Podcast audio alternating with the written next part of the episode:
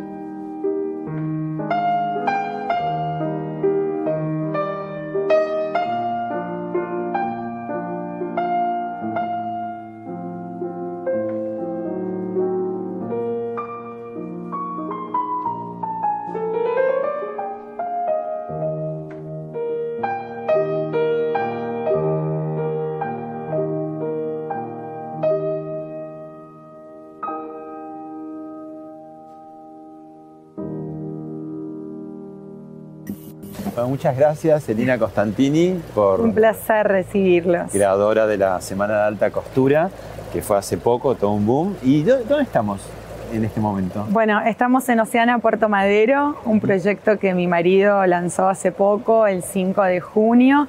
Como podrán ver, con, lleno de obras de arte por primera vez en Puerto Madero.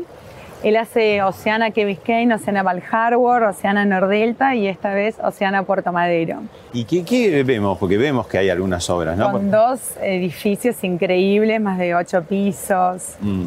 Y estas obras, porque estamos justo al pie de una, ¿no? Bueno, esta obra es, es una fuente de Leo Battistelli, eh, un artista brasilero, es argentino brasilero, digo yo, no es brasileño, es argentino, pero vive hace muchos años en Brasil y proyecta las 2.500 estrellas del universo en esta fuente increíble de, oro blanco y dorado, ¿no? Es como, como un cielo, ¿no? Un firmamento que se ve en los... Sí, son las 2.500 estrellas proyectadas en la fuente y las esferas del Byron en, en bronce en, conjunto con esta obra y este cielo divino. Cuando a medida que va cambiando el tiempo, el sol, la luna, eh, las estrellas reflejan diferentes tipos de luces ah, en el ambiente. Y de noche, de repente, con la luna llena, ves juego de luces. o sea, es increíble lo que se genera, la magia que tiene estas obras en esta plaza de Océano Puerto Madero. Claro, ¿y cómo, cómo se combinan, digamos, el maridaje, para usar una palabra muy de, vino, ¿no? ¿Cómo se combina el arte y la moda? Que tienen bastantes puntos de contacto, bueno, La moda es arte. En New York eh, hacen la exposición de la Met Gala, que es eh, hace años, con, la moda, y es un arte, es el arte de la costura. Claro. Y, lo que uno ve también en los desfiles, que a veces cada vez más hay como una espectacularización, ¿no? Eh, casi teatral, ¿no? Hay triónico, luces. Eh. ¿qué, pasa en un desfile, digamos, como de la semana? ¿Qué, qué se busca ahí? En un desfile todo. Y lo que nosotros, yo este proyecto que hice este año, SAC, la Semana de la Alta Costura, por primera vez en la Argentina, lo que buscábamos era la reivindicación de la alta costura de los años 45, que estuviera por primera vez en la historia en la Argentina. Entonces buscábamos que una colección, más de 15 vestidos, que son los parámetros de la alta costura, que llegaron a ser 50 vestidos algunos diseñadores y como Gino Bogani 189 vestidos en pasarela, totalmente todos a mano, que esa es la alta costura per se, ¿no? Claro. Y, Eduardo eh, comenta, eh, opina sobre, yo sé que son bastante cuidadosos ustedes de, la expertise de cada uno, ¿no? Pero bueno, hay un, momento que hay un cruce, ¿qué pasa ahí? Sí, sí eh, todo el tiempo nos, nos apoyamos el uno al otro. Eh, estamos eh, dándonos consejos, tanto Eduardo conmigo en la moda como yo con él en el arte. En, en sus negocios también. Ahora estoy aprendiendo mucho de mercados, de todo un poco.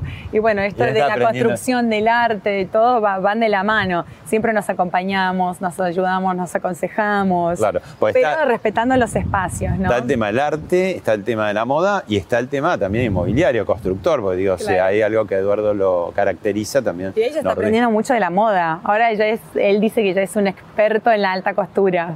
Está fascinado. En el desfile que, en el primer desfile que se hizo en el Colón, que fue la apertura de SAC, eh, cuando terminó el desfile, Eduardo estaba llorando. Digo, pero Eduardo, ¿De emoción? eh, me dice de emoción de, de verte crecer en algo que, que la verdad que para mí es, es emocionante trabajamos mucho, mucho por la Semana de la Alta Costura y se logró un- una semana increíble. Qué bueno. Bueno, En ayuda a la moda y después de la, de la pandemia, en volver a impulsar el mercado y lanzar los diseñadores argentinos al mundo. claro. Bueno, ¿entramos? Sí, vamos. Vale. Bueno, y ahora estamos ya en el hall Ya adentro. estamos en el hall también lleno de obras de arte, como podrán observar Alejandra Sever atrás nuestro. Yo creo que mm, cuando, cuando nos conocimos con Eduardo, como te explicaba fuera de cámara, tengo una historia con Puerto Madero increíble. Pues vos vivías acá. Sí, justo atrás, Ajá. casualmente. Y es como mi segunda casa después de Mendoza. Yo soy O sea, mendocina. pasaste de Mendoza, de las catitas, a Puerto Madero. Sí, porque escala. no, sí, porque vi, no, vine a, a Buenos Aires, empecé a vivir en un convento, me empezó a ir muy bien, gracias a Dios, y me parecía más seguro Puerto Después voy a Madero. retomarlo del convento, porque Ay, es toda una sí, historia. que sigo bueno. teniendo mucha- muchas historias, Bueno, ¿y eh, mucha qué- relación con ellas. ¿Qué estamos viendo de, de y bueno, ahí acá estamos en el hall con esta, con esta obra de Alejandra Sever que es divina, que cuando conozco Oceana Puerto Madero, eh, mucho tiene que ver porque con Eduardo empezamos a... Tenía, tenía bastantes colores más llamativos y empezamos a poner los dos como el toque de, de bajar las obras a un, a Tranqui. un neutro. eh, así que... Ya, ya vive gente acá. es Sí, ellos ya se mudaron a partir del 5 de junio. Ajá.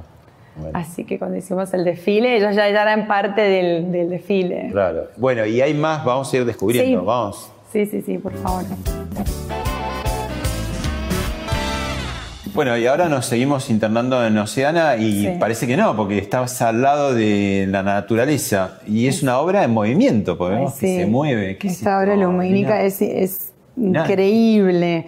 Eh, se llama El Bosque Encantado. Son obras, todas las obras que se pueden ver en Oceana Puerto Madero están inspiradas en el edificio y como podremos ver, está inspirada en la reserva natural que Está tiene Puerto. Madero, acá Ah. cerquita. Divina. Peces, eh, naturaleza. Claro, porque va cambiando, Va ¿no? cambiando. Son paisajes todo el tiempo Sí. en movimiento, ¿no? Esta obra de Juan Solanas es increíble.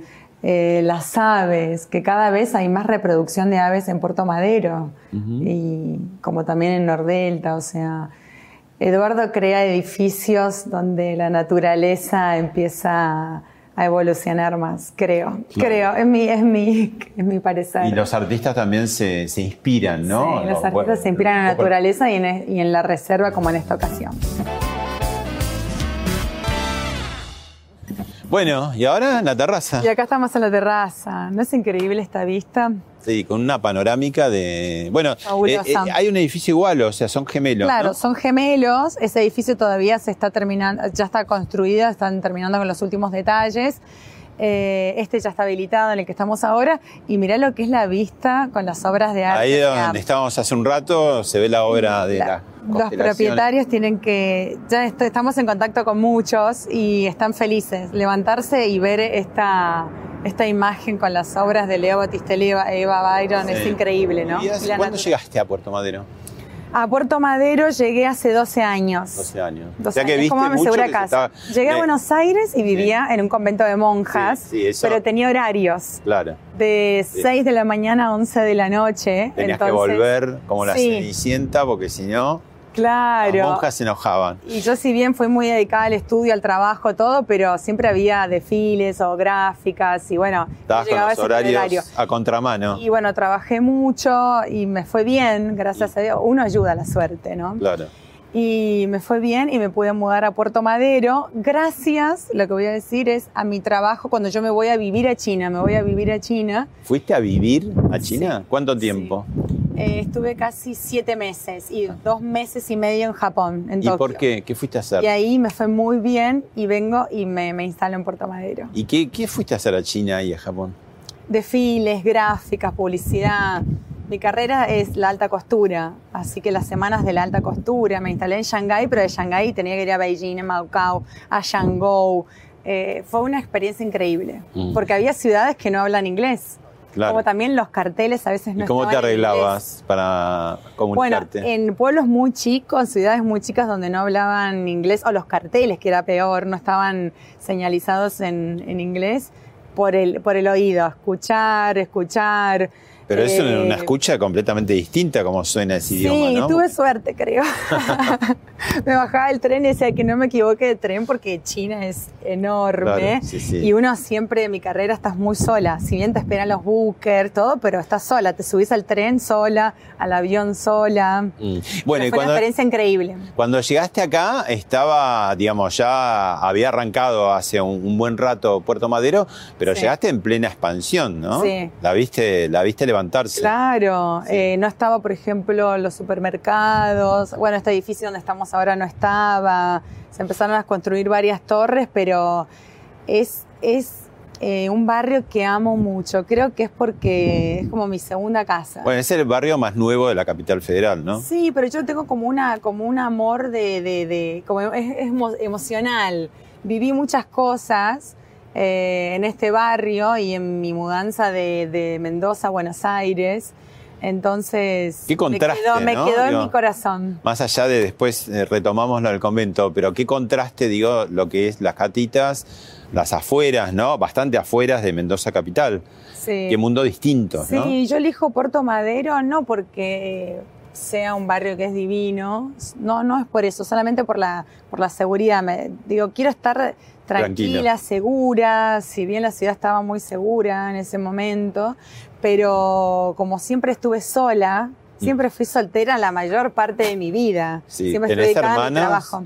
Sí, una hermana un año más grande que yo, pero bueno, yo me vine sola. Claro. Mi madre me acompañó tres días y se fue. Entonces, de algún, mo- de algún modo es como que me quería sentir segura, ¿no? Claro. Bueno, Y bueno, se- nunca sabe porque la seguridad, pero Sí. así llego. Bueno, seguimos. Seguimos. Dale. Vamos a seguir. Bueno, después de esta pequeña recorrida, vamos a sacarnos de encima algo que lidias todo el tiempo, que es esta cosa de decir, bueno, eh, veterano con plata, mujer joven, igual interés. Son prejuicios que yo creo que han existido toda la vida, ¿no? Pero viste que el tiempo de antes las mujeres se casaban con hombres grandes. Es Es, así, eso es- pero últimamente, hace varios años, eh, que, que hay ese prejuicio, pero que a mí me divierte. No, no me importa el que diga el otro. Yo soy feliz y amo a mi marido y lo esperé toda mi vida. Así que que haya llegado es una bendición. Bueno, ¿qué año lo, lo conociste? Que el otro siga pensando lo que quiera. Eh, ¿Qué año lo conociste, Eduardo? Eh, nos conocimos el 3 de mayo del 2019. 2019. ¿Querés ver qué pensaba, qué decía él en 2018? O sea, un año Ah, antes de conocerte Sí, en me Hablemos de otra cosa. encantaría. Sí, me encantaría. Lo, lo vemos. ¿Cómo hace una persona que es multimillonaria, que tiene poder, para cuando se acerca a una chica piense que es por él mismo y no por interés? Bueno, ahí tenés que tener eh, sensibilidad. tenés que ver si te ama o no. O sea, no te das cuenta. O sea, la- Amplía, el amor es una energía. O sea, lo, lo sentís, ¿viste? Si, y si a su vez estás mucho con ella, la vas conociendo eh, más y más, ¿no es cierto? Eh, yo siempre le juego al amor, eh, creo, en, creo en él, creo en el amor, absolutamente. ¿no? A veces el amor te lastima, pero creo que lo más sublime del, ser humano, eh, para mí la pareja es muy importante, jerarquizo enormemente a, la pareja. En definitiva, la persona que más te acompaña, digamos, ¿no? O sea, eh, los chicos es un amor incondicional, el hijo es siempre, ¿entendés? Eh, es otro tipo de amor. Pero la pareja es, es el, amor convivido con una intensidad que ni siquiera se da con los hijos. Entonces esa persona eh, merece el máximo de los respetos, de fidelidad, de amor, de consideración. Y yo le juego a eso. Si después, en el caso que no hubiera reciprocidad, bueno, es como decir, no, tengo miedo a un rayo que caiga, ¿viste? Eso. Y bueno, si no salís a la calle porque te puede pegar un rayo, salís, si te pega un rayo te lo pegó, pero no vas a anular tu vida por la posibilidad de un rayo. Increíble. Yo la vi esta nota porque te admiro y me, me encantás como periodista y todo lo que haces. Y cada vez que lo escucho me emociona eh, porque yo creo que todo lo que está diciendo es lo que nos pasa, ¿no? Actualmente, como que si hubiese sido un visionario también en el amor. Sí, eso es. Eh, mi marido es eso que, pueden escuchar, ¿no? Dedicado totalmente a nuestra familia primaria. Eh, y es un hombre que creo que es la primera vez que lo voy a decir, me ayudó a sacar muchos muchos miedos que yo tenía con el amor. ¿Sí? Sí es el mayor logro. Miedos a todos, miedos a... Mm, yo sentí que en alguna parte de mi vida, como mis padres se separaron muy jóvenes, yo, yo era muy nena y ellos eran muy jóvenes, en algún punto me quedé como, siento, ¿no? Eh, sola, como me sentía, la, no a la deriva, pero bastante sola y ahí aparece un año posterior o unos meses, no sé exacto, el tema del modelaje. Entonces, si bien yo siempre quise ser modelo, irme a Buenos Aires y viajar por el mundo, pero fue un escape, yo creo, a esa soledad. Entonces, cuando yo siempre sentía como que, no que no era correspondida, pero como que no iba a existir un amor que te, que no te abandonara, ¿no? ¿Y cómo Eduardo me ayudó a sacar esas miedos. ¿Cómo te apareció el modelaje? Digo, porque por ahí en Mendoza, ¿qué, dónde hiciste ese clic? Decir, esto es lo mío. ¿Qué es lo que te inspiró? Yo desde mis cuatro años eh, ya tenía ganas, o sea, yo ya me proyectaba a empezar mi carrera en modelaje Mendoza. ¿A los cuatro años? A los cuatro ¿Qué años. ¿Qué hacías? ¿Jugabas como que sí, me, desfilabas? en Mendoza siempre duerme mucho la siesta, entonces yo aprovechaba, entraba al, placar de mi madre, sacaba vestido, los zapatos, desfilaba, me iba al vecino. Eh, y yo, me decía, yo decía, voy a empezar mi carrera en Mendoza, me voy a ir a Buenos Aires y de Buenos Aires al mundo. Y todo eso lo hice. Sí con mucho esfuerzo, mucho sacrificio, pero, pero fue así. Y, eso lo tuve, siempre tuve todo muy internalizado y con los objetivos claros de lo que quería para mi vida. Y en el amor también, porque yo decía, quiero realmente casarme con el amor de mi vida. Eh, con la persona que yo siento que va a ser para toda la vida. Y no creo en un amor, yo conocí el amor de mi vida, me casé con él y no creo, eh, sea lo que sea, volver a tener un amor después de Eduardo. Uno nunca sabe, tal vez yo me voy, pero después de él no, porque no necesito eso, yo tengo el amor Me llamó la atención, no sé si es, verdad, por eso te lo comento, porque bueno, a veces uno lee y, no sé si es la declaración, pero que, que, vos decías que Eduardo era tu primer hombre y tu último hombre, ¿no? Que me llamaba la atención las dos cosas, ¿no? Que dijeras que era el primero digo, sos muy joven, tenés 22 años, pero digo, sos muy mona, debes haber tenido muchas oportunidades de tener parejas y, sí, me llama la atención. Yo tuve una, una primer pareja y después vino Eduardo. Después, bueno, uno conoce gente en la vida, pero como pareja eh, fue así. Pero yo creía en esa primera pareja haber estado enamorada eh, y no, cuando lo conozco a Eduardo yo siento que es realmente el amor y amar a una persona. Y el, prejuicio... Él creyó mucho también haber estado enamorado. ¿Y cuántas veces se casó? Cuatro. Eh, no, está el prejuicio a veces decir, bueno, ¿cuántos son? 43 años de diferencia, ¿no? Eh, tu familia, por ejemplo, ¿te dijeron algo? No sé, tenés tu papá. Mi madre, mi padre, mi hermano. ¿Qué dijeron tíos, frente, frente a esto? No, ellos me, ven feliz y son felices. Mm.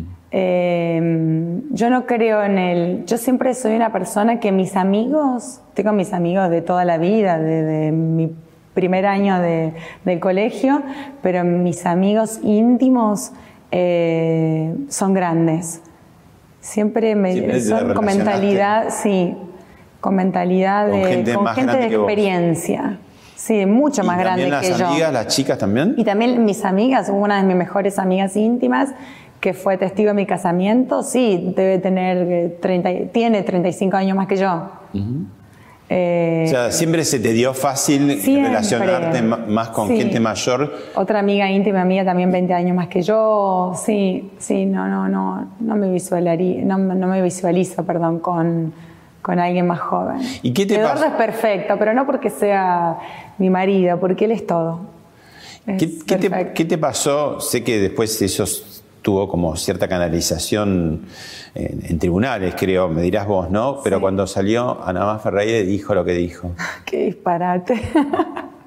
no, a mí me divierten las críticas, porque sinceramente me divierten. Los haters, los, Los haters que los amo, siempre lo digo, porque se toman un tiempo increíble para opinar, ¿no? Eh, es como un trabajo para ellos. A mí me divierte, a mí me gusta la libre expres- expresión, que la gente opine, sea libre, pero cuando ya pasan a un límite, que es la familia, mi familia o la familia de Eduardo, eh, ya es un límite, como ellos no son públicos, nosotros protegemos eso. Y ese límite no, no, no hay que pasarlo. Ella yo creo que ni vale la pena como hablar de ese tema, porque es una persona que no conozco, pero que claramente hay muchas personas que aparecen para, para tener cámaras, ¿no? Porque eh, es eso, no, no hay más que eso, me divertía. Es más, tanto que nos divertía que, que hacíamos bromas con Eduardo en eso. Pero hay de todo en la viña del Señor, como lo digo yo. Yo creo que la envidia hoy en día es, eh, está muy latente, pero la envidia no es al dinero solamente, es a la envidia al amor, a la salud, a, a cualquier cosa. A la felicidad. A la felicidad. Fundamentalmente, ¿no? Y toda esa gente que apareció son gente que son que buscan cámara, gente que no sé cómo definirlo, que están en como vibran en otra energía que no es una Bueno, energía sana. Tal vez lo que pasa es que las figuras eh, populares o las figuras eh, que están en la vidriera les sirve a la gente como un poco para también chismorrear, ¿no? Es decir, quizás no es en voz eh, específicamente, pero decir, ah, fíjate, una chica joven y un señor grande. Y a partir de ahí, la conversación, ¿no? Claro, Este, vos, me- Esa persona se retractó a tiempo porque ya mi abogado estaba por, por hacer acciones legales porque ya eran, eran graves las cosas que, que había inventado y que bueno, ella se retractó porque creo que se dio cuenta el lío donde se había metido. Mm. Nadie puede sostener algo que es mentira, el tiempo convalida todo. Claro. Eh, tenía que ver como cuando vos lo conociste, que lo conociste muy de casualidad, ¿no? Porque había sido, no sé si era un día de lluvia, un shopping ahí enfrente. Sí, yo estaba acá en Puerto Madero, en ese momento estaban haciendo el Paseo del Bajo, que ahora quedó espectacular, pero era un caos en Sí. ese momento, entrar y salir de Puerto Madero, y me voy en un Uber a, a Paseo del Corta. Tenías que hacer alguna compra, algo. Sí, sí. Y era un día de eh, lluvia, una marca que iba a hacer una campaña de fotos, me había ido a probar todos los, los looks y salgo, viste que pasé al corta, no se ve nada. eh, y salgo, estaba lloviendo. Pero lloviendo, llovizna, no fuerte, pero bastante. Empezó, Uber no venía, taxi no venía. y digo, ay, ¿qué hago? ¿Qué hago? Y cruzo a la plaza de Malva, digo, bueno, espero ahí hasta que pare de llover, eh, que en ese momento era el boom del Uber, no conseguías por ningún lado. Y digo, con mi auto era imposible, porque viste que es imposible estacionar, imposible todo en esa zona. Y ahí Eduardo, no sé cuánto habrá pasado, 10 minutos, entra al Malva y se sienta en una mesa. ¿Vos te habías Estaba en la mesa de, de donde están las mesas chicas que dan a la plaza. En la confitería. En la confitería. ¿Adentro o, a- o femenina. afuera? En el, Adentro. Adentro. Y él se sienta en la mesa esquinada, que es la mesa de él, la mesa redonda, esquinada a la mía. Sí. Y, ahí nos conocemos. No, empezamos a cruzar miradas, empezamos a cruzar miradas, miradas, miradas. Y para de llover, no sé cuánto habrá pasado, 30 minutos, pido la cuenta, cuando pido la cuenta, él viene a la mesa. Y así empezó todo. Te invitó el primer café.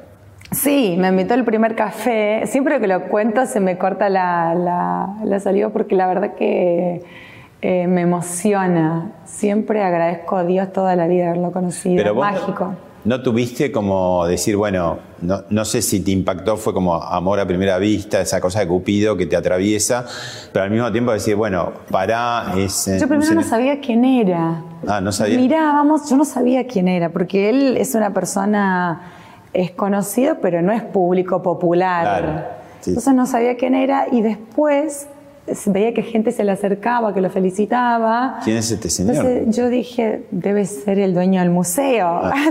yo soy muy inocente. Aparte yo, eh, cuando llego a Buenos Aires, yo estaba en Buenos Aires hacía poco que había llegado de afuera. Y yo no, no, no. O sea, estoy más en, como en mi mundo de eso, ¿no? Si bien leo, estoy informada, pero no, no sabía quién era. Eh, y después lo supe, cuando ella se acerca ya la sabía, ¿no? Me había dado cuenta. Este, y él me invita a tomar un café eh, y siempre que siento que alguien me gusta, siempre digo no. Dije, no, no puedo, me tengo que ir. Eh, pero es solamente 10 minutos y esos 10 minutos fueron 3 horas y media. Mm. Y en esas 3 horas y media, vos no pensaste decir, bueno, el Se pasaron así el tema de la edad a futuro, decir, bueno, esto es muy lindo, pero o no, no pensás en el futuro, pensás en el presente, siempre estás instalado. No, digo, porque puede pasar eso, ¿no? Como decir, bueno, estoy bárbaro y todo, pero la diferencia de edad a futuro. No, nunca pienso que va a pasar. La vida te puede sorprender con, viste, como hablábamos recién. Eh, no, no sabemos los tiempos de Dios, qué va a pasar, nunca se sabe. Debe haber un, destino marcado claramente, era nuestro destino encontrarnos, porque él siempre dice que él tuvo muchas parejas, pero que nunca, nunca había encontrado el amor de su vida. Eh, y mm, entonces, no, no pienso en el, en el después, vivo el momento. Bueno, ahí eh, mientras volvemos a ver algunas imágenes de, la semana de la alta costura, eh, me interesó también ahí como un término que, estuvo flotando alrededor de eso, que bueno, primero eh, reuniste por primera vez como a, los diseñadores más top, ¿no? Muy distintos entre ellos, pero bueno, todos convergieron esta semana. y el, término de mecenas fashion, ¿Qué, vendría a ser? ¿Y qué es? Explica un poco a la gente qué es la Semana de la Alta Costura y, cómo sigue eso, ¿no? ¿Y qué, qué, busca, digamos? La Semana de la Alta Costura es la primera vez en la Argentina que se hace una semana, como lo dice la palabra, alta costura, porque si bien hay muchas semanas de la moda, las cuales yo he trabajado en todas y he sido imagen de ellas, ¿no? Eh, yo quería reivindicar la alta costura en la Argentina y que sea una semana per se. Como lo dice la palabra, alta costura, hecho a mano. Si bien eh, nuestra industria a veces o las telas, además se les dificultó un poco a los diseñadores en hacer todos los vestidos, la colección entera a mano, pero la mayoría estaban hechos a mano, era alta costura per se. Eh, y va a reunir todos los años a los mejores diseñadores de la Argentina eh, donde cada diseñador tiene una impronta diferente, una puesta en escena diferente, cumplen un requisito que son más de 50 vestidos en pasarela con 50 modelos. Y tuviste de eh, todas las edades, pues vi que eh, pasaron por, la pasarela este, personas muy famosas, ¿no? muy conocidas, de distintas épocas incluso. Sí, sí, claro, como y en, la, y en el público también, estaba Mirta Legrand, ¿no? sí. La verdad que nos acompañaron todos y, fue, fue increíble. Nunca esperaba que iba a tener tanta repercusión. ¿Y va a haber una escuela también de alta costura? Y tengo pensado hacer, sí, traer diseñadores del interior para empezar a formar nuevas generaciones en la alta costura. Ah, qué bueno. Sí. Jorge Ibáñez, ¿qué, qué es para vos? Mi gran amigo, un amigo que extraño siempre siempre. Si bien yo fui su última musa inspiradora, pero perdí a un amigo que es irreemplazable. Mm. Bueno, pasó por, por Hablemos de otra cosa Valeria Massa y dijo lo siguiente. No, mi profesión yo creo que, como te decía antes, hoy está como mucho más, ya no existen, así como no están más las reglas del cinturón que tiene que combinar con el zapato, no existe más el 60-90-60. Eh, el 90-60-90, perdón, al revés, si no hubiera sido una cosa tremenda. Eh, no existe más el 90-60-90. Me parece que hoy eh, la sociedad y la mujer ocupa un lugar en la sociedad completamente distinto que de hace 20 años atrás, de hace 50, de hace 100 años atrás.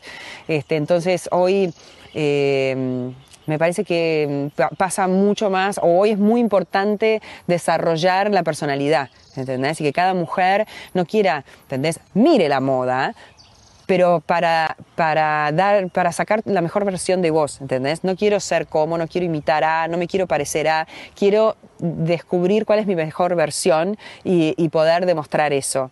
Eh, y yo creo que hacia ahí va, ¿entendés? La moda hoy está mucho más amplia y, y mm, y creo que le habla a todo tipo de, mujer y sobre todo a esa mujer y trata de, usar la moda para empoderar a la mujer, ¿entendés? Porque yo creo que para, para, para todos es muy importante eh, el cómo nos vemos, influye en cómo nos sentimos, ¿no?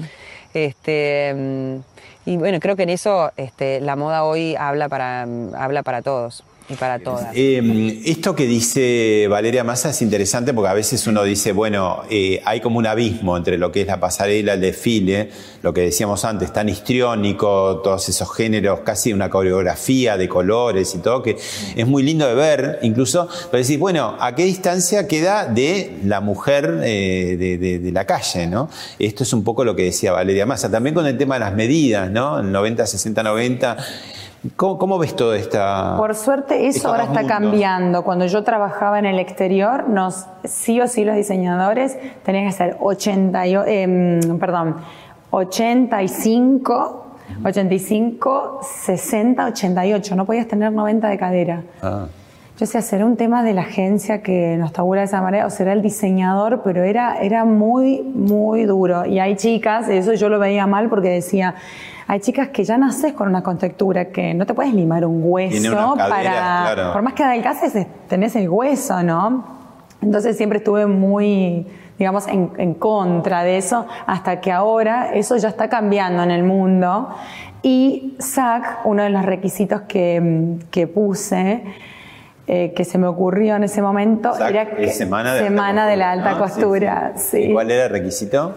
Eh, que hubieran mujeres reales en la pasarela. Así que el Teatro Colón hubieron mujeres reales desfilando, clientas de Adrián Brown, Evangelina Bomparola también, eh, bueno, Gino Bogani que tuvo a todas sus musas eh, históricas y Laurencio Dot también tuvo clientas.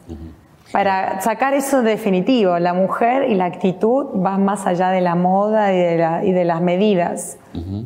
¿Y Valeria, me dijiste? ¿Valeria Massa? Y Valeria me llamó, ella yo la conozco hace mucho, tenemos muy buena relación. Eh, yo he ido como modelo, hemos trabajado juntas, pero yo he ido como modelo y ella como conductora, así que por eso la conozco bastante. Me llamó para, para felicitarme por el proyecto y nos iba a acompañar y justo tuvo un inconveniente con el hijo ese día, lamentablemente. Ah. Bueno, eh, te invito a ver ahora, te invito a verte en una producción que hiciste hace poco. Bueno, vamos.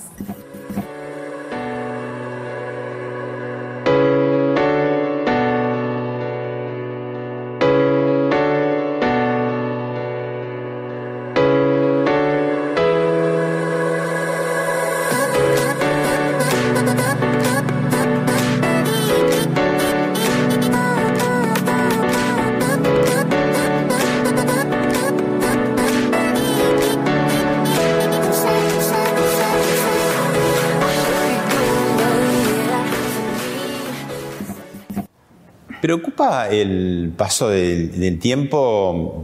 Las modelos a veces las identifican o hacen como un paralelo con los jugadores de fútbol, ¿no? Como que se tienen que retirar muy temprano. ¿Y eso tampoco va a cambiar? Porque digo, las mujeres siguen viviendo muchos más años, cada vez más años, por suerte, este, se ha extendido mucho la vida.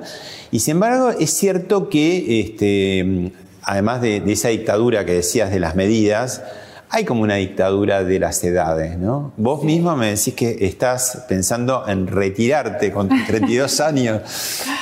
¿Cómo- Sí. ¿Qué hacemos con todo ese tema? Porque está eso pendiente, ¿no? Es decir, ver sobre, les- sobre la pasarela a, a mujeres que, que seguramente siguen siendo muy monas y que tienen unos cuantos años o décadas más que vos, ¿no? Sí. Bueno, vos misma que tenés 32 años estás pensando en retirarte.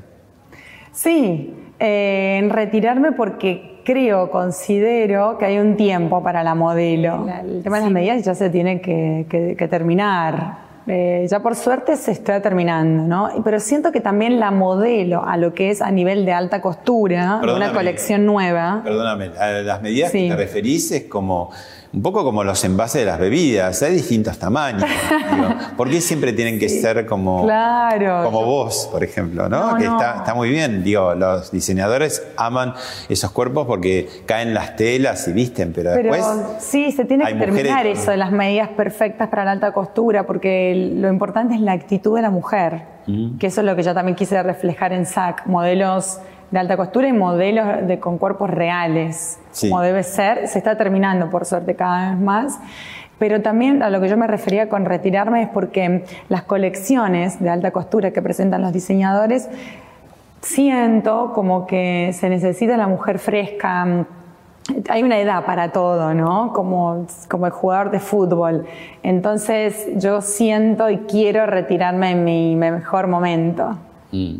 Y ya darle paso, pero nunca voy a dejar de trabajar. Voy a trabajar hasta el último día de mi vida y dar paso a esta nueva faceta de mi vida. Y es la fundación que estamos haciendo con Eduardo, que dentro de poco la vamos a lanzar. Sobre. Eh, para la ayuda de niños y de la tercera edad en Escobar, de los barrios más vulnerables. Bien. Ahora, yo te decía, entiendo todo eso que decís, ¿no? De, hay una edad para eh, lucir la- la- las prendas de los diseñadores. Pero, por ejemplo, una señora, ¿no? Que tenga 60 o 75 años, ponele. eh, no, ¿No vería mejor puesto decir, ah, me queda bien si lo ve en una modelo tal vez de una edad parecida a la de ella? Porque decís, una chica siempre le va- queda todo, le va a quedar todo divino, ¿viste? Claro, eso es yo lo que quise reflejar en SAC, teniendo a las mujeres reales en pasarela. Se pensaba que iba a ser como las semanas de la alta costura per se, ¿no? Pero en el mundo ya se está viendo a las mujeres reales en pasarela. Claro. Bueno, vos la nombraste, es una de las diseñadoras que también pasó en su momento por Hablemos de otra cosa, es Evangelina Bombarora y dijo, Ay, la quiero mucho. ¿cuál es la relación de la Argentina con el cuerpo? Uf, yo creo que estamos en un momento donde el cuerpo va primero y después va la ropa. Primero hay que mostrar que, que estás venciendo el paso del tiempo. Eh, hay una cosa muy loca con eso, muy loca. Eh, con, viste, como desafiar el no llegar a parecer vieja, vieja y no grande, viste, vieja en contraposición con todo lo que vas ganando. ¿no? No solamente la moda. sino- Esas caras que se van perdiendo, pero también lo ves, ponele, yo lo hablaba con un amigo el otro día que es bastante esteta eh, en Lady Gaga. Lady Gaga versus Barbara Streisand. Y te salgo de la Argentina, me voy Sí. a, a dos mujeres, dos momentos, dos épocas. Dos caras. Dos con- caras con mucha, mucha, personalidad. Y cómo Barbara Streisand, sin tocarse, en ese momento, ¿no? Fue madurando una cosa en su personalidad que terminó siendo una de las mujeres más elegantes en su momento en Estados Unidos. Eh, trabajando su fealdad como potenciándola y dando la vuelta, convirtiéndola en otra cosa. Lady Gaga no pudo, en el medio se puso Botox, se operó la nariz, o sea, la cara de Lady Gaga no es como Recién la vimos casi en Nace una estrella, bueno, no, no sabías cuál era la cara finalmente. Viste, como mi hijo me dice, pero mamá, ¿cuántos años tiene? Le digo, no sé, ni idea, debe tener 45. Y lo googleamos y tiene 30. Ese es otro tema, ¿no? Es decir, que tocarse, no tocarse, ¿qué pasa? Sí, Claro. pero eso es lo mismo que yo digo, la actitud. La actitud es lo, lo mejor que tenemos en la vida, la actitud para todo, ¿no? En la vida. Estoy en contra de las operaciones, En contra. en contra. Me encanta la mujer natural que no se opera, que es ella misma, que acepta su cuerpo, que no somos perfectos y lo mejor es aceptar su cuerpo a uno mismo y verse en el espejo y ser feliz con uno mismo. Y ser feliz, que eso es lo más importante de la vida, no. Yo no me hice nunca una operación y no, no siento que me la debería hacer, no, estoy en contra. A no ser que ni Dios permite me pasar algo que tengo que, no sé, ah, pero por, sería, no sé, ni Dios permite, permite, por, no sé, un accidente, pero no, pero estoy en contra. ¿Cómo es tu relación en línea con el dinero? ¿Cómo es ahora, cómo era antes? Nunca estuve enfocada en el dinero. Eh, y es más, en las agencias de modelos me decían, pero eh, vales más que es una campaña, pero quiero hacerla, pero esto. Eh, nunca estuve enfocada en el dinero, siempre estuve enfocada más en mi imagen, en mi evolución como modelo, en mi evolución, eh, también hice también bastante cine, en mi evolución en todo, ¿no? Pero el dinero no es algo que... Mm, el dinero lo necesitamos para ciertas cosas en la vida, pero no me como una herramienta, pero no es algo que me desvela el, dinero. Hay gente que se proyecta, hay muchas personas que se proyectan en hacer mucho dinero, en ganar su primer millón, ¿no? En eso. Eh, pero el dinero viene de la mano cuando creces y evolucionas en tu, en tu carrera. ¿Por qué te parece que no hay esa empatía entre empresarios grandes con el arte, como puede ser el caso de Eduardo, ¿no? Eh, qué buena pregunta. A ver quién la No, eh, no, no, no lo sé. Yo creo que lo que hace mi marido es, no es porque sea mi marido, pero es una contribución al país enorme. Eh, cuando fuimos al, montaje, que se estaba armando la, la muestra, divina que hubo de la colección de Malva, que él dona, dona cuando su colección. a Malva cuando abre el museo. Y además su colección eh, privada eh, y se unen más de 240 obras. Yo, fue tan emocionante porque además decía, qué hombre grandioso dejarle esto al país. Porque una vez que Eduardo ya no esté más, eh, va a quedar por más de 100 años, por más de 100 años, el Malva eh, como un regalo para, para, la Argentina. Yo creo que deberían haber más empresarios como él que contribuyan a la Argentina, unirse para que la Argentina siga creciendo y no ver tanto esto del dinero y del negocio, sino dejarle un regalo a este país que tanto lo necesita. Bueno, ya, ya en el Malva había un Frida Kahlo, se, agregó ahora Diego y yo, ¿no? Eh, y, bueno, eh, es también obras que no solamente van a apreciar los argentinos, sino que van a venir extranjeros a verla, ¿no? Porque mm, no cualquier museo puede tener ese, ese tipo de obras, ¿no? Ay, maravilloso. Fue una mm, una muestra eh, excelente, eh, emocionante, atractiva y la compra de Diego y yo tiene mucho que ver con los dos, como esto que hablábamos recién, que los dos nos apoyamos mucho, nos ayudamos, contribuimos al otro, opinamos, no tomamos decisiones sin el otro, es como que somos uno con Eduardo. Y Diego y yo eh, estaban no en contra, pero todos, Eduardo, no compres esa obra, no, no compres, no, no la, no la veo, no la veo. Y Eduardo la visionaba.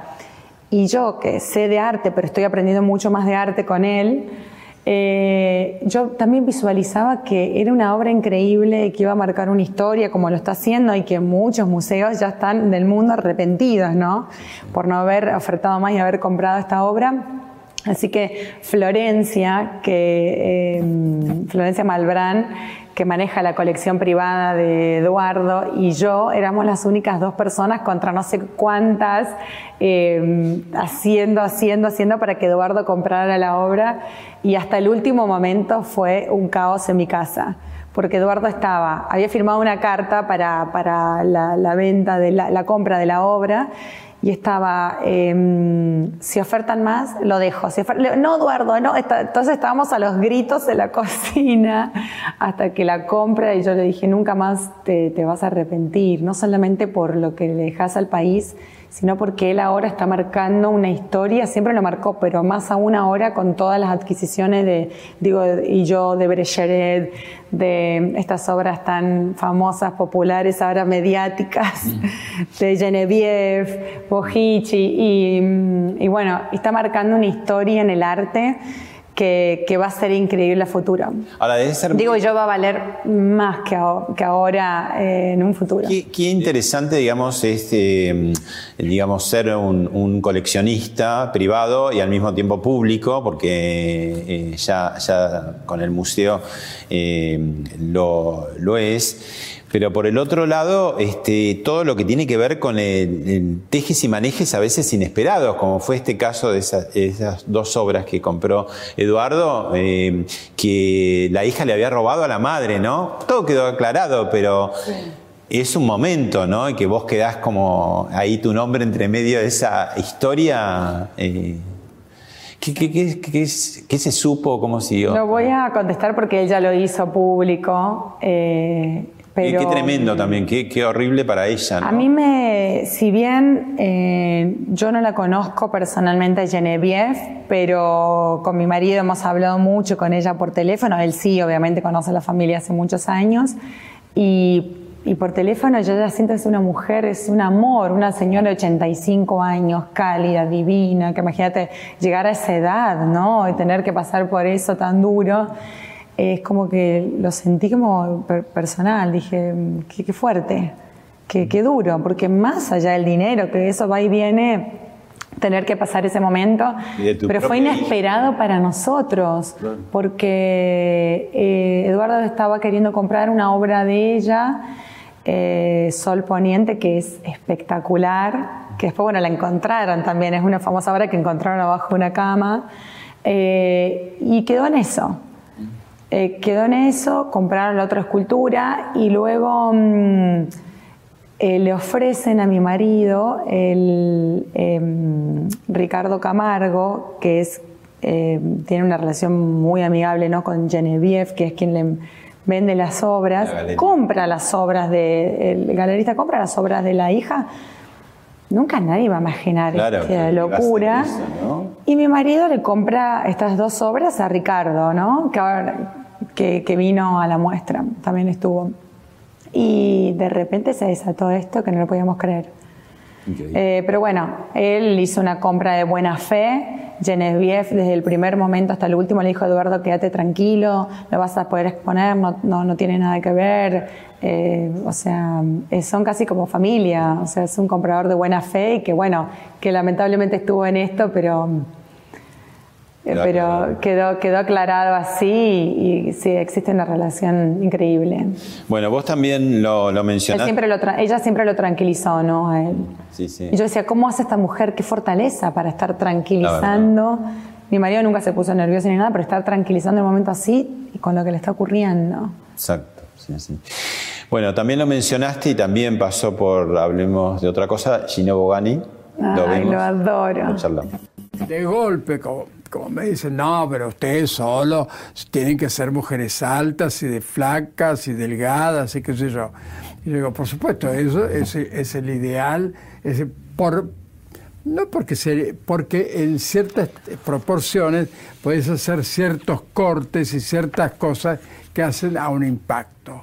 Pero llegado el momento que tenés que el vestido pasarlo, digamos, ponérselo a, la que le va a dar vida, que a veces es la manequén que mejor lo luce, la que lo usa, la que lo usa, la que verdaderamente no lo desfila, sino lo que lo va a usar, hay en algunos casos que son las que le dan la vida total al vestido, porque lo, viven, lo viven absolutamente. Y es ahí donde de golpe prefiero no tan flaca, no tan alta, este, con más cerebro. Lo adoro, es un gran amigo mío. Mm. Y es lo que él dice, este desfile que a mí se me ocurre hacer, le dije, pero Gino, tu retrospectiva que presentaste en el Buenos Aires Design, ¿alguien la desfiló? No, esos desfiles, esos vestidos le tenés que dar vida ¿no? con, con mujeres, mujeres reales. Y él decía esto, cuando empezamos a hacer el casting, empezamos por 35 vestidos y después fueron 189, casi 190 pasadas, con 80 modelos. Él me decía, no, no me importa, en el casting hicimos como cuatro castings de cientos y cientos de modelos. No me importa, quiero que la mujer tenga esto que hablábamos recién, le dé vida, se sienta importante, sepa llevar lo que, lo que, lo que tiene puesto, eh, ser seguro de uno mismo, más allá del cuerpo. Mm. Al principio, y te dije que lo íbamos a retomar, dijiste eh, entre Mendoza y Puerto Madero pasé por un convento. Sí. ¿Ibas a ser novicia, monja o qué? no. Cuando elijo, bueno, decido venirme a Buenos Aires, me había conocido un manager de, de acá y yo estaba estudiando comunicación social en la Universidad Nacional de Cuyo y dije, bueno, me voy a ir a Buenos Aires, pero quiero que, eh, seguir mi, mi, carrera, ¿no? Y me convalidan algunas materias en la UBA. Y estoy ahí, voy a ver el departamento que había elegido y era un desastre. La típica que, que por foto una cosa, pues... eh, voy, cuando estaba en la universidad esas cosas de la vida, por eso yo digo, como que siento que Dios está conmigo en todos lados, o el universo, como uno lo quiera llamar. Había folletos en la universidad, cuando voy a hacer el trámite para, para, para pasarme, con este convento, que quedaba en Sarmiento y Callao, una que daba cuadra. alojamiento, daba alojamiento a chicas. Que daba alojamiento. Claro. Voy a verlo muy cercano a la facultad que yo estaba estudiando y entro en un lugar divino, divino, la energía, yo me, siento muy bien con la energía ¿no? de los lugares, la energía y las monjitas que ya las sentía mi familia, no sé cómo explicarte, algo muy extraño. Veo, eran todos monos ambientes, con, estaban todos preparados, ¿no? Tu cama, el hornito, todo, y decido quedarme ahí pero la condición era de 6 de la mañana a 11 de la noche. No podías salir más de esa hora porque se cierran las puertas. Y yo le decía a mi madre, no te preocupes porque yo nunca salí de noche, voy a... pero claro, después tenía campañas o lookbook o desfiles que entre que me quedaba un poco lejos, a lo mejor el desfile del, claro. del convento no llegaba, entonces por eso que después termino yéndome, pero la verdad que... Eh, no, bastante. Estuve, creo que casi nueve meses. Pero vos sos. Pero si no, no me hubiese ido nunca. Amo ese lugar hasta el día de hoy, sigo teniendo relación con ellas. ¿Sos muy creyente? ¿Tuviste visiones? Sí. ¿Visiones de qué tipo? Yo desde mis cinco años eh, eh, visualizo cosas que van a pasar. Eh, por ejemplo, mi abuela, la madre de mi madre, eh, un día estábamos eh, tomando el té afuera en, en, el jardín y ellas tiene, tenían muchos parrales de uva y vivían de, de, la uva, ¿no? de las cosechas. Y le dije, abuela, anda por favor, ya era un día divino. Ya, ya vayan a poner la, la, la tela antigranizo, porque va a venir un granizo y se va a llevar toda la cosecha, que para ellos era muy duro eso, ¿no? Y fue así. No me creyó porque como una nena de cinco años iba a decirle eso, me iba a creer en eso, ¿no? Y a la hora y 20, no me olvido más, hora y 20, empieza a caer un granizo del tamaño así. Y le lleva toda la cosecha. Y así con muchas cosas, muchas visiones. Esa fue mi primera visión. Pero que sos como, como un poco brujita o no sé. te vienen como imágenes de, sí, de, de tengo, cosas que van sí, a pasar. Sí, que a veces no me gusta, porque a veces también puedo llegar a, a ver cosas que no son tan lindas y que pasan. Uh -huh y que luché mucho con eso. Desde mis 16 años empecé a tener como más visiones de la nada, como si estuviera hablando con vos y de repente tengo una visión de algo. Y que luché, fui hasta el psicólogo porque Ajá. quería sacarme eso. Digo, ¿por qué tengo esto? ¿Por qué tengo esto? Y a mis 22 años lo termino de aceptar. Eh, y le empiezo a dar eh, uso a eso. Ahora le doy como un uso. ¿Y qué uso le das? No, no se puede decir. No, eh, cuando tengo alguna visión de algo creo en eso. Viste que todos tenemos una corazonada. Yo creo que todos venimos con esa corazonada. Eh, pero a lo mejor no la desarrollamos, es según el momento de su vida. Pero um, yo la, cuando tengo visiones así creo, no, no, no dudo un segundo.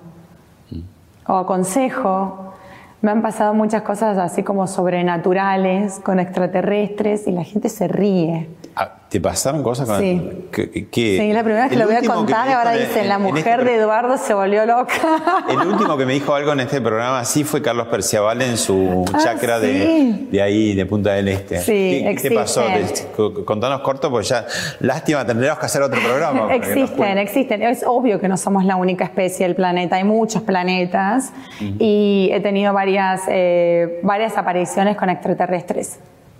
¿Y cómo Una era? de ellas fue acá, a dos cuadras. ¿Y cómo era? Me dolía, me dolía la cabeza, me dolía mucho. Digo, ¿qué me pasa? ¿Qué me pasa? Estaba caminando con mi perro, como algo que sentía que alguien al- algo me iba a decir, pero que no sabía. Yo estaba con mi perro caminando por el dique y llego a mi casa. No sé si esto lo van a poner o no, porque es una locura. Es divertido. Pero mm, llego a mi casa. Ahora se va a hablar de esto, ¿no? me- De, de que estás con Eduardo. Dale, seguí. No, y mi perro empieza a ladrarle a la pared. Pero como un loco. Ah, el perro Un también perro que me regalaron a los 32 días Sí. y ahora ya tiene 7 años, es un pomerania, a ladrar, a ladrar. Y cuando miro, veo al extraterrestre. ¿Cómo era? Era gigante, gigante, eh, la cabeza grande como lo dicen, los ojos eh, casi como eh, miel dorado y me empieza a hablar de manera telepática y no sé cómo, porque yo no hablo de manera telepática, yo entendía y le contestaba. Ajá. Y ¿De él qué me hablaban? dice, eh, no, no, yo le contestaba como si toda la vida... ¿Pero qué tema, digo? ¿Qué, qué? No, él me, él me vino a dar como una información de esto que te decía de las... Porque yo digo, no me gusta ver cosas, no me gusta porque a veces veo cosas feas que no, no me gustaría, ¿no? Mm. Saberlas.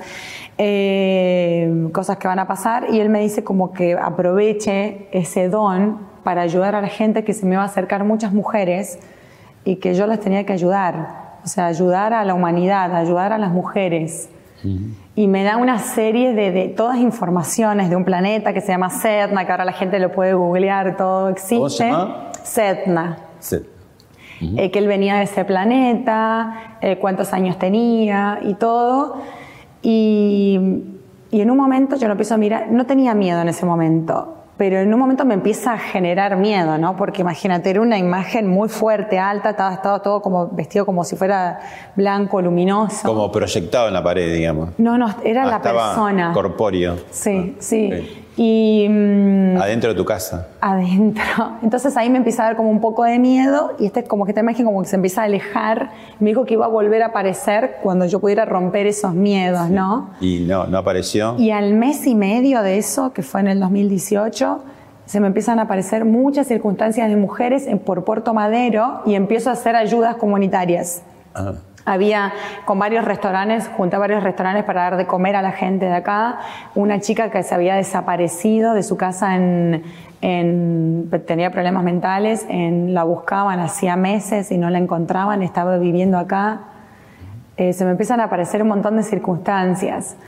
Eh, y después, ay, perdón, me vuelve a aparecer en Nordelta en la pandemia que yo le decía, Eduardo, porque yo puedo ver todo, ¿no? La nave, la nave estaciona en el agua siempre. ¿El mismo personaje? Van a ¿O de pensar que estoy loca, de- pero existe. No, digo, la misma conformación. Sí. Ah, Entonces yo lo llamo a mi marido para que vea la nave. Sí. Eduardo, acaban de estacionar la nave y él, viste que él es más terrenal. sí. Dijo, ¿cómo la nave? Que la nave es los extraterrestres. Bueno, la voy a ir a ver, porque él no cree, no creía, ahora cree y, y ve, y la ve la nave. Pero ¿qué pasa? Ellos se hacen ver solamente con la gente que ellos quieren. Ah, mira. Cuando lo ven a él, se van. Se van. Y empiezan a hacer como, una, como un juegos, ¿entendés? En el cielo. Y dijo, bueno, ahora creo. Pero todavía no se le apareció ninguno. Bueno, Elina, muchas gracias. Tendríamos que haber empezado por acá, pero queda para el próximo programa, No, porque la verdad que abriste, capítulos ahí como para charlar. Hay, mucha, charlando. hay muchas, eh, muchas eh, especies en el planeta. No somos los Y en el únicos. universo. Y el universo. Muchas gracias. Es un placer tenerlos acá. Gracias, Elina.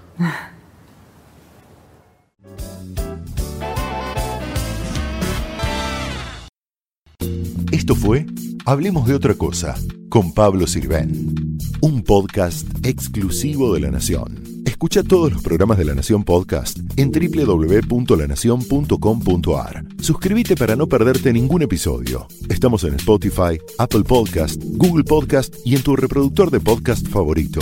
Seguí escuchando La Nación Podcast.